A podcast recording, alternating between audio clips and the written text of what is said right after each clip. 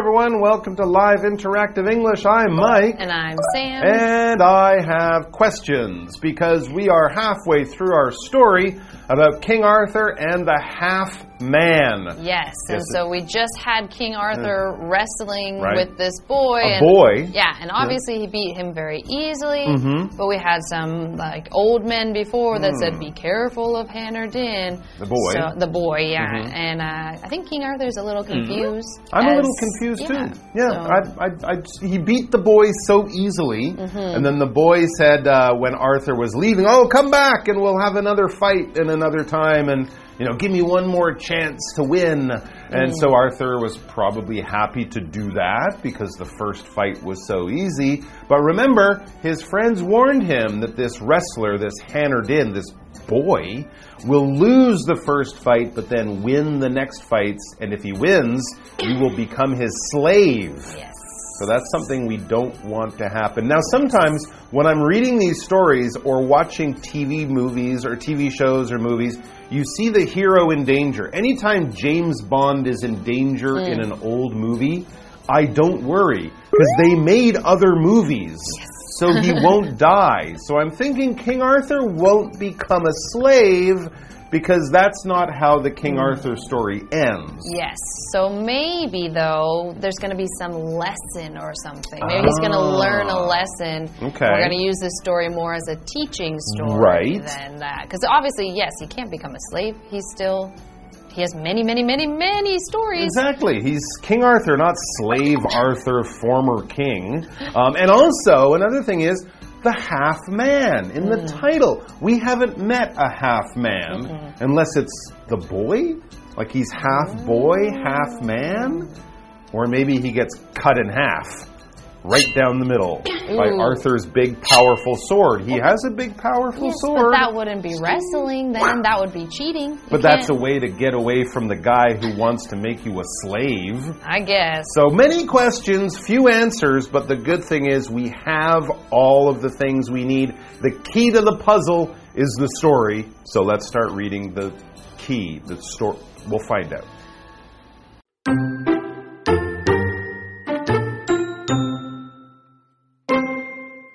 King Arthur returned to the island many times, and each time he wrestled with Hanardine, he noticed that the boy was getting stronger.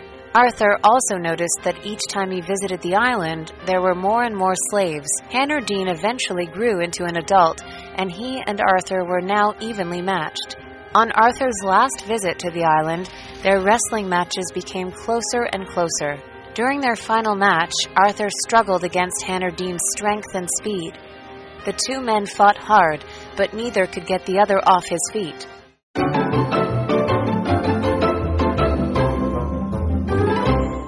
Okay, everyone, so we are back with part 2 This is King Arthur and the Half Man. So again, he's on the island. He had just wrestled the boy. It was mm-hmm. super easy to win. The boy said, Okay, bye bye, come back again, and we will wrestle again. And so King Arthur now is, I guess, going to leave and maybe come back later. So I don't know. Let's see. That's right. He loves wrestling, apparently, and it's hard to find a good fight in other parts of the land. So King Arthur did go back. It says King Arthur returned to the island many times. Wow, not just one time for a rematch, but many times for many more matches, many more fights with this uh, wrestler. And each time he wrestled with Hanardin, he noticed that the boy was getting stronger. Ah. Two old men warned him.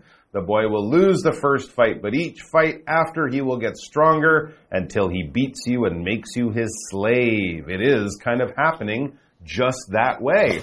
Arthur also noticed that each time he visited the island, there were more and more slaves.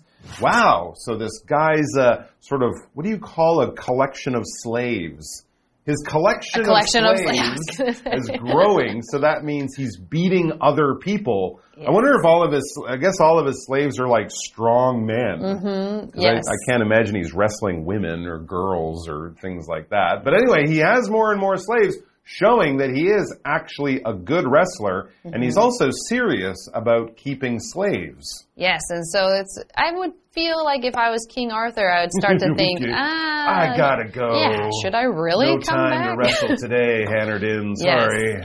And so as we keep reading, we read Hannerdin eventually grew into an adult, and he and Arthur were now evenly matched. Hmm. Okay, so now he's not a boy anymore. Now he is an adult, and now it's not as easy for Arthur to win. Not just Right. not easy; they're totally evenly matched, which is uh, probably a little scary for King Arthur.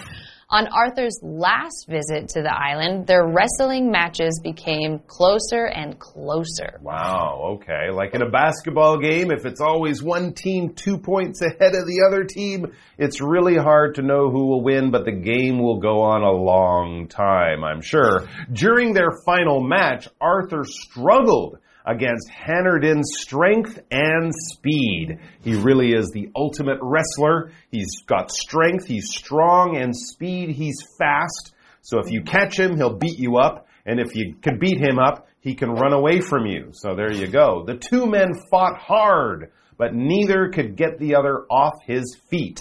So this is one of those classic, a, a titanic struggle Yes. between two incredible athletes. That's what the, uh, the the the fans, the the audience, that's what they were watching. Yes, and this whole like get them off their feet. That must be the rules of the wrestling match. The first one Mm. Right. to get the other one off Or their feet or on the ground. It's and easier to pin them when they're on the ground. Yes. Yeah. And so we have this verb struggle, and if you are struggling with something, it means that that thing is of something really hard that you're kind of fighting against, either physically or mentally. Mm. You might struggle with a, a lot of homework. Sure. Like, oh, I struggle. I'm struggling with this math problem. I just don't know the answer. Uh, Arthur is struggling with Hannerdin because they're both working so hard, and it's hard to beat the other person. Or, as in our example sentence, we have she struggled to lift the heavy box. Ah. So the box was really heavy, so she had to put a lot of work and effort into trying to pick that box up. So she's struggling against that thing. Yes, you will struggle to lift heavy things if you don't have a lot of strength. Mm-hmm. And strength is the noun for the adjective strong. If someone is strong, they have a lot of strength. We often talk about physical strength in your muscles. You can increase your strength by lifting weights. Machines kind of provide more strength, more power. They can lift things that humans can't lift or carry. And we can also talk about mental strength. If you're very determined, if you're very focused, if you don't quit or give up, people might admire you for your mental strength. That was a hard thing to do, but you kept at it and you won out in the end. So if you're strong in body or strong in mind, or if you have a big, powerful machine, you could also talk about its strength or power. For example, Tony's strength helped him get the tight lid mm, off the jar. Good trick. But here's an idea, Tony. Bang it on the counter. Does that really times. work? Bang, bang, bang, bang, bang, bang. Less strength. Does it really work? Mental Oh, strength. oh, okay. That's the one I use there. Yeah, it usually works, but be careful. All right, guys, let's take a break and then we'll be back.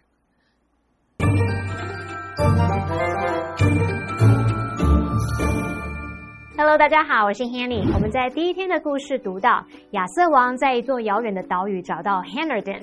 那么第一次跟他摔跤呢，轻轻松松就打赢对方了。不过对方也鼓励他再回来摔跤。后来呢，亚瑟王多次回到岛上，每一次跟 Hannerdon 对手摔跤的时候呢，他都注意到这个男孩他变得越来越强哎，而且呢，他还拥有越来越多的奴隶。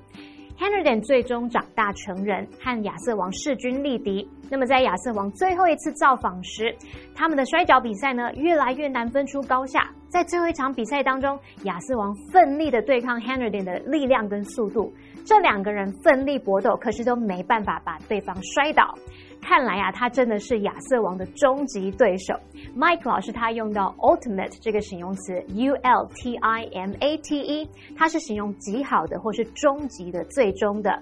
老师还用到 a titanic struggle 来描述亚瑟王与 henner 之间的较量。那么 Titanic 它是拼作 T I T A N I C，没错，就是铁达尼号的那个单字。那它当形容词是形容巨大的、力大无比的。再来看课文单字 struggle，它可以当动词或名词来表达奋力、努力或挣扎。那么 strength 它是指力气、力量或是体力，注意是不可数名词哦。那这边两个重点，我们进入文法时间。好，我们来看第一个重点是 each time 主词加动词，表示每当、每次。那么 each time 在这边是引导副词子句来表达说每次啊、每当什么什么的时候，我们也可以用 every 来代替 each。举例来说。Each time I close my eyes, I think of you。每当我闭上眼睛，就会想起你。哇，这很常在歌词里面出现，对不对？好，再来下一个重点是 so 加上形容词或副词加上 that 子句，可以表达如此怎么样，结果怎么样，非常怎么样，以至于怎么样。so 在这边是当副词，那这样的句型就是用来强调 so 后面的形容词或副词它的程度，以至于造成了 that 子句的结果。我们就先来看看 so 加上形容词的例句哦。The video was so funny that we watched it again and again。那个影片非常好笑，以至于我们一再的重看。那再看到 so 接副词的例句，Tim laughed so hard that he choked on his spit。Tim 笑得很用力，以至于啊被自己的口水给呛到了。好，这话课文中。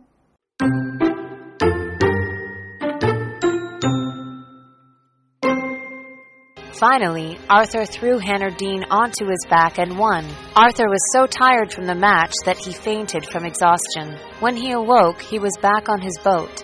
A druid on the boat warned Arthur never to return to the island. he explained that Hanardine's name meant habit, and that the force of habit only grows stronger. It starts out weak, but grows so strong that it can eventually conquer even kings.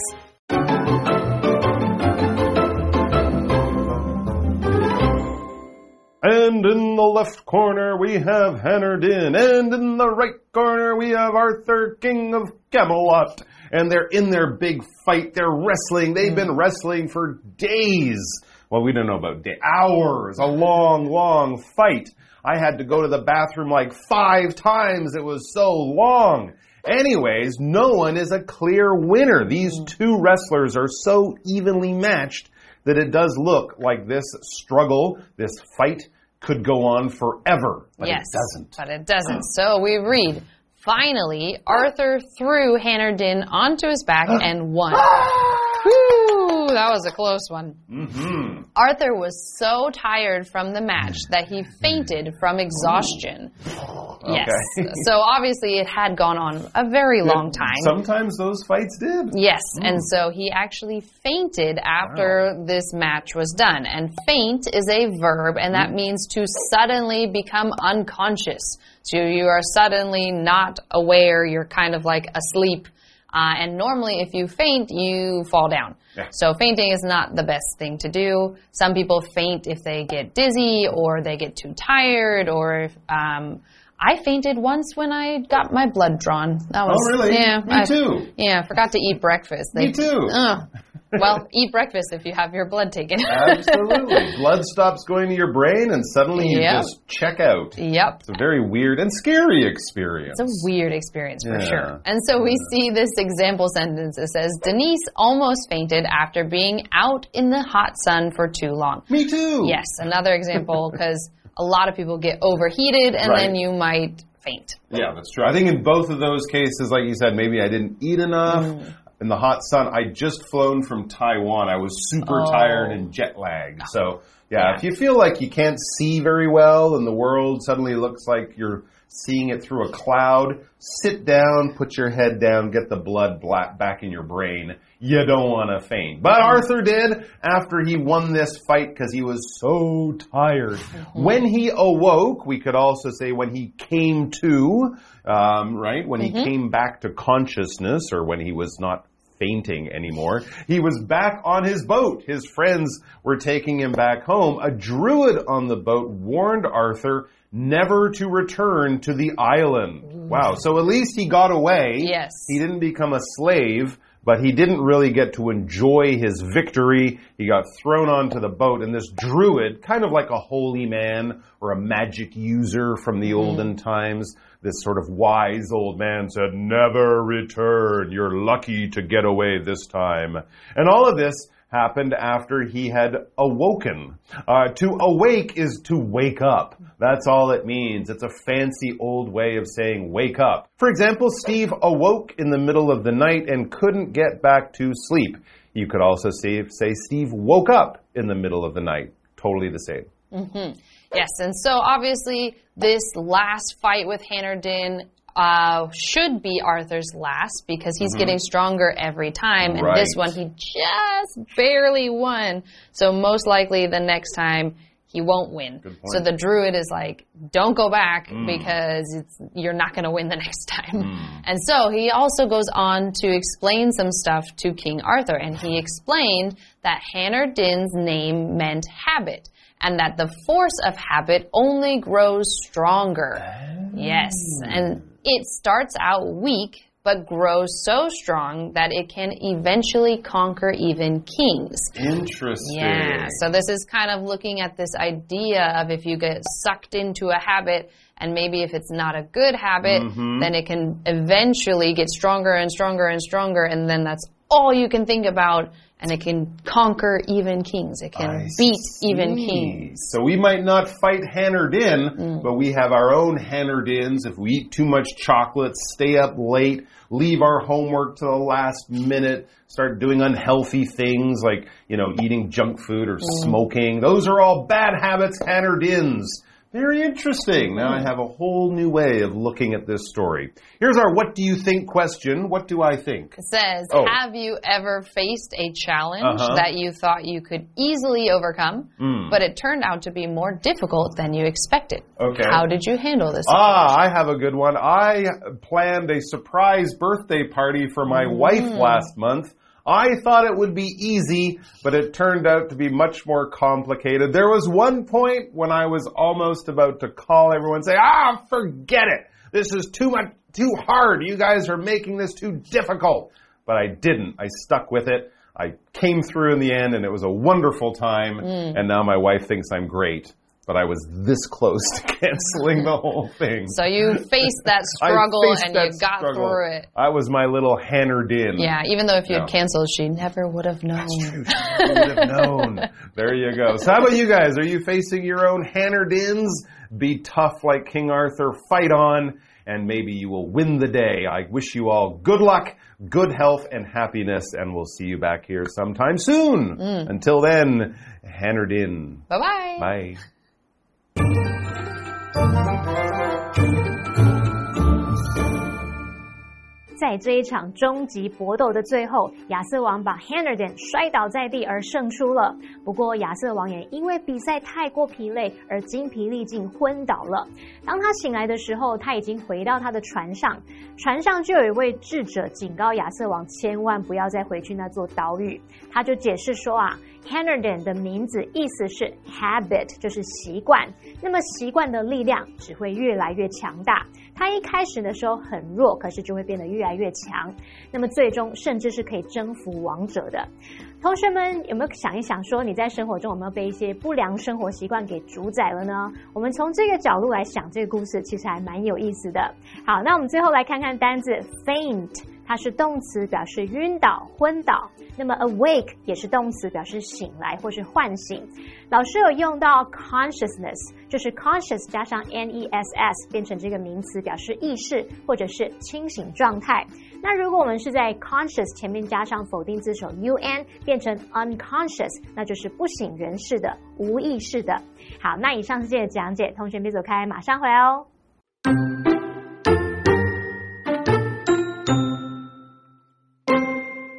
King Arthur returned to the island many times, and each time he wrestled with Hanardine, he noticed that the boy was getting stronger.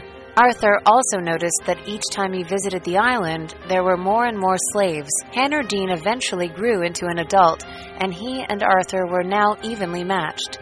On Arthur's last visit to the island, their wrestling matches became closer and closer. During their final match, Arthur struggled against Hanardine's strength and speed. The two men fought hard, but neither could get the other off his feet. Finally, Arthur threw Hanardine onto his back and won. Arthur was so tired from the match that he fainted from exhaustion. When he awoke, he was back on his boat. A druid on the boat warned Arthur never to return to the island. He explained that Hanardin's name meant habit, and that the force of habit only grows stronger. It starts out weak, but grows so strong that it can eventually conquer even kings. Today we are taking a look at the Jiayi sawmill. So you might be wondering, what's a sawmill? Well, we know what a saw is, right? It's used to cut things. In this case, they are cutting wood. And we know that wood is a very important thing in Jiayi. And a mill is a place where we process something using machinery. So in this case, we are processing wood. But Jiayi is not an active sawmill anymore. It's more like a museum. So let's take a look.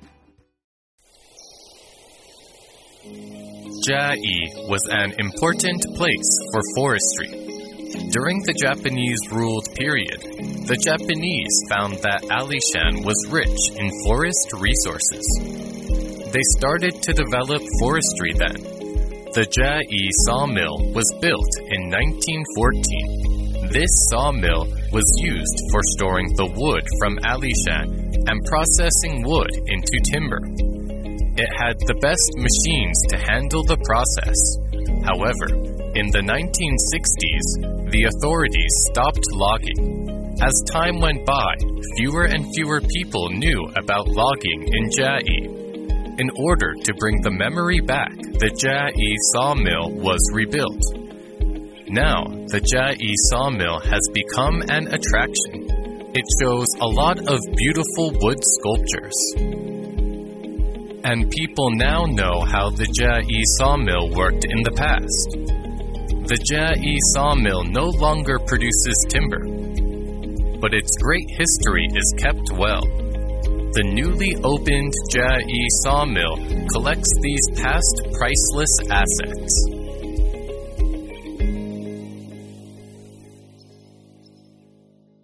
So historically, we know the importance of wood in Jiayi. And coming from the Alishan forest, wood plays a huge part in the history of Jiayi. So by taking a look at the sawmill, we can get to the roots of the people of Jiayi. You see what I did? The roots, like a tree. Anyway, I hope you enjoyed it, and we will see you next time. Bye bye.